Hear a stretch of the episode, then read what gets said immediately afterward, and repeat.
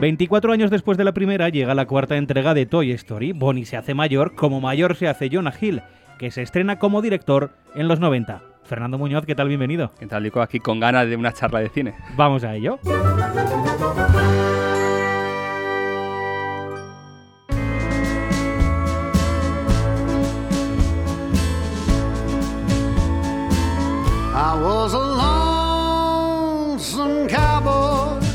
Empezamos la semana, Fer, con el estreno más esperado, sobre todo por los más pequeños.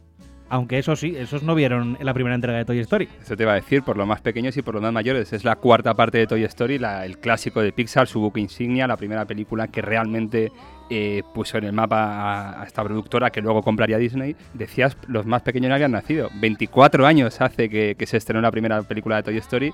No sé si tú tienes un personaje favorito, si tú lo viste, si lo sigues. Hombre, está clarísimo que el señor Patata es el top número uno. y la señora Patata también, ¿eh? Estaban ahí. Ese matrimonio tenía mucho que decir. Y también hemos hablado fuera del micrófono que la tercera película fue hace 10 años.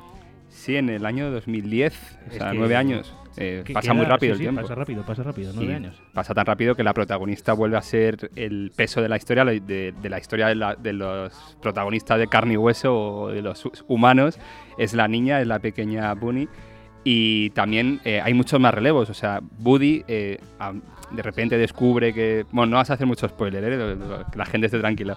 pero bueno, Buzz Lightyear tiene más protagonismo y sobre todo quien realmente tiene más protagonismo en esta saga es Bo Peep, que era la chica esta, la, princesa, que bueno, se quita el traje de princesa, se pone unos vaqueros y se convierte en la verdadera heroína en este aire feminista que le quieren dar también a la historia.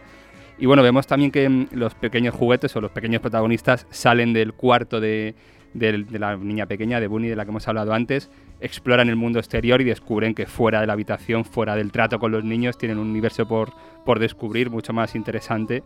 Y bueno, quizá la gracia de la película está ahí, por supuesto, como siempre hace Pixar, tiene el paquete infantil para los más pequeños, tiene chistes, tiene nuevos personajes. En este caso, para los más pequeños han pensado en Forky, que es una especie de cuchara tenedor que tiran a la basura cuando la niña pequeña va, va a su primer día a la guardería y ese, mm, esa cuchara tenedor se convierte en un juguete para ella. Y los principales gags, los principales chistes de, esta cuarta entrega vienen por ahí con, con, este tenedor deseando quitarse la vida porque eh, no, no, entiende que sea un juguete, pero bueno, ahí está la gracia. Y luego por supuesto el paquete para los adultos que es bastante más interesante con la relación entre, entre el, el, el cowboy, entre Woody con, con Bo Peep, de la que te, hemos, de la que te he hablado antes, y que, es quizá la parte más interesante para el público adulto. Se echó de menos ver en un primer tráiler, creo recordar que fue, eh, la voz de los personajes principales. Sí, la voz en español, quiero sí, decir. Sí, habían cambiado la voz de, Woody, de, este cowboy, y bueno, se armó un poquito en Twitter, tampoco fue un gran escándalo. Y en no sé si fue el siguiente tráiler, ya en el tercer tráiler ya volvimos a escuchar la voz de, de, la que estamos acostumbrados, que, que siempre se ha escuchado en España, ya la gente se calma un poquito. José Luis Gil como Buzz Lightyear se mantiene. Y también otra novedad de esta película de respecto al resto de Pixar es que no tiene el corto inicial que todas las películas de Pixar tienen. Eh, ha, habido buenísimo. Estaba el de Bao con, con la de Los Increíbles 2. Estaba Piper, recuerdo también. Eh, pues en este caso, eh, una especie de guiño también al primer Toy Story, que ha sido la última película que, tuvo sin corto, pues están a quitar el corto inicial también. Eh, no sabemos si porque el de Frozen último fue muy criticado o por qué, pero el caso es que Pixar ha decidido prescindir del corto en esta, en esta película. Todos tenemos que asegurarnos de que no le pase nada a Forky. Eh, ¿Le ha pasado algo? Gus, tenemos que recuperar a Forky. Recibido. Estoy entrando en pánico. Cambio de planes. Jesse, Ham, Gus, Bo, Rex, señor Patata. ¡Eh, cuidado, tío! ¿Qué hacemos? Rescatemos al tenedor.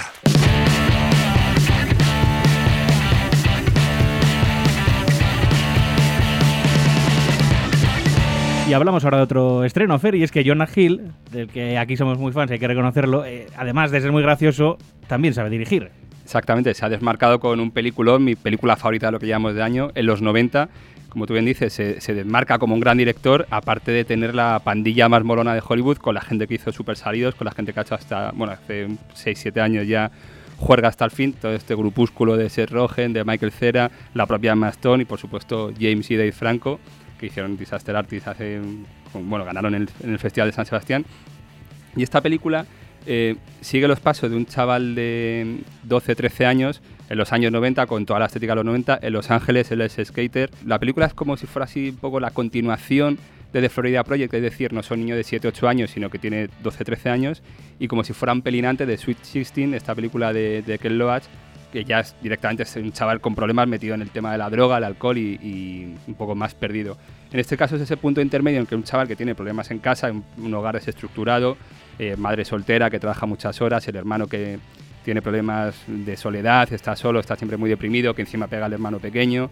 Eh, pero todas esas cosas eh, suelta línea, las deja ahí, las apunta, pero lo, el acierto o el hallazgo de la película es que, igual que el chaval sale de casa y busca cómo divertirse, cómo salir de lo- del horror que, que vive cada día, el espectador igual ve, ve que pasa eso en casa, pero rápidamente sale y se empieza a pasarlo bien con el chaval.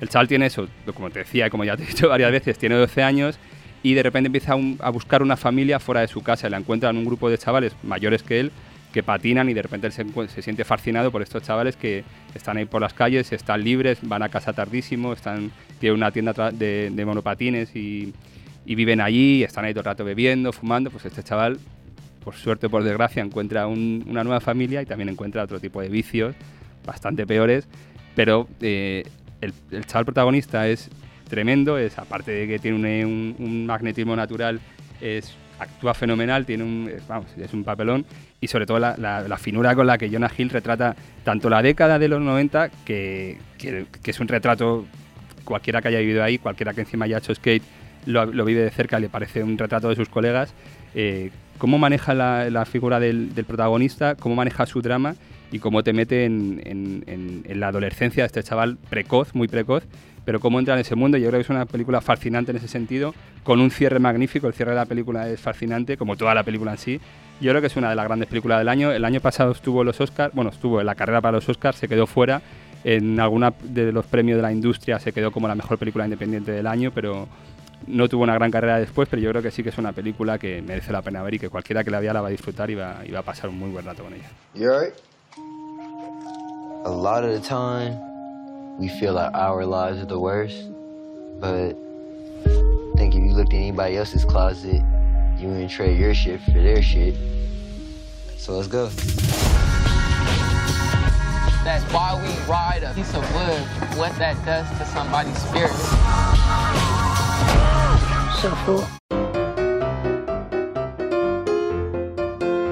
Esta sintonía Fer te recordará como todas las semanas a Claqueta y al pie y a nuestras recomendaciones rápidas. Una para los que quieran algo de terror. Empezamos, si te parece, por la influencia. Es una Me parece bien. Es una película española, la protagoniza Emma Suárez, que está siempre genial, la que hace de abuela maligna, es un papel un poco raro para ella. Le acompaña Maggie Cibantos, Manuela Bellez, Alain Hernández. La crítica la ha puesto bastante mal a la película, pero bueno, es una película de terror sin muchas pretensiones, que para quien le guste se lo pasará bien. Y para dejar el cerebro fuera de la sala. Godzilla, Rey de los Monstruos, con Millie Bobby Brown, la, la niña protagonista de Stranger Things. No está mal, la verdad, es una película con acción, entretenida, sin más. No, claro, no vamos a esperar aquí los siete samuráis, pero no, no está mal. Un canto al amor. El secreto de las abejas, una película romántica, muy británica, muy de época, un, un amor entre do- una pareja de lesbianas, bueno, que, que se enfrentan a la sociedad en los años 50. Está muy bien, no, tampoco es una película magnífica, pero es una película para los románticos empedernidos que van a disfrutar también. Que no te extrañe esto que te voy a preguntar. Una rareza. Está nuestro tiempo de Carlos Rigadas. eh, estuvo en el Festival de Venecia con críticas por parte de los periodistas iberoamericanos muy buenas, por parte de los anglosajones eh, lamentables, poniendo a parir la película. Son tres horas de película, como te decía, protagonizada, escrita y dirigida por él. Su mujer hace de su mujer la vida real. Es una película que di- diserta directamente sobre el amor, la libertad. Bueno, es un. Al crítico Oti, por ejemplo, la, la ha apasionado. A mí no me ha gustado tanto, pero bueno, yo creo que es una película para la gente que busque este cine de autor, de los pocos autores que quedan, pues quizá Carlos Rigadas es uno de los imprescindibles. ¿Y quién se queda en casa que tienen las plataformas digitales? Si hay alguien que no la ha visto todavía, el caso Alcácer es un- es, bueno, una película, un documental de León Siminiani sobre este caso trágico que sacudió España y que demostró que el periodismo también tiene mucho, mucho que vigilar y que pensar. Y en HBO, Gerard Sanjías, que vaya por su capítulo número 5, que encima habla de Cataluña también. Es una serie magnífica, con un punto de partida y sobre todo un capítulo inicial eh, que te atrapa. Yo creo que es una buena recomendación para verse cinco capítulos del tirón este fin de semana.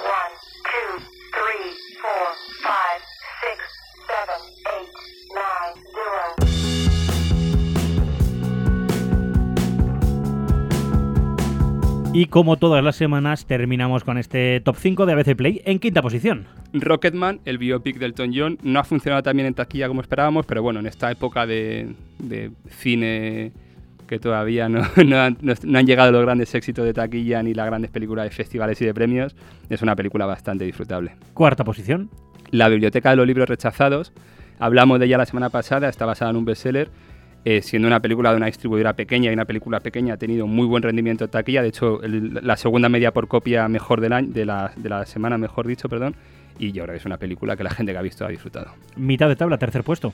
Pues Nuestro Tiempo, esta película de la que te he hablado de Carlos Reigadas, eh, sobre todo porque a Oti le ha gustado, es el crítico, le ha puesto cuatro estrellas esta semana, así que es una película muy aplaudible. En segunda posición. Tenemos en los 90 la película de Jonah Hill, que bueno, esperemos que funcione bien con, con la taquilla, o en la taquilla mejor dicho, pero bueno, yo creo que es una película reseñable, aplaudible y una, una pequeña obra maestra. Y en primera posición, ¿quién lidera el ranking esta semana de ABC Play? Los pequeños juguetes de Toy Story 4, la película Disney Pixar, eh, bueno, otra joya más del estudio de animación y ahora que a los chavales han dado las vacaciones seguro que arrasan taquilla.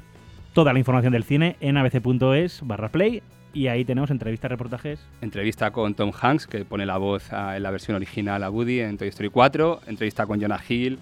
Entrevista con Carlos Rigadas. Bueno, tenemos material de todo tipo y condición. Nosotros nos escuchamos aquí, Fer, la semana que viene. Hasta la semana que viene, Diego.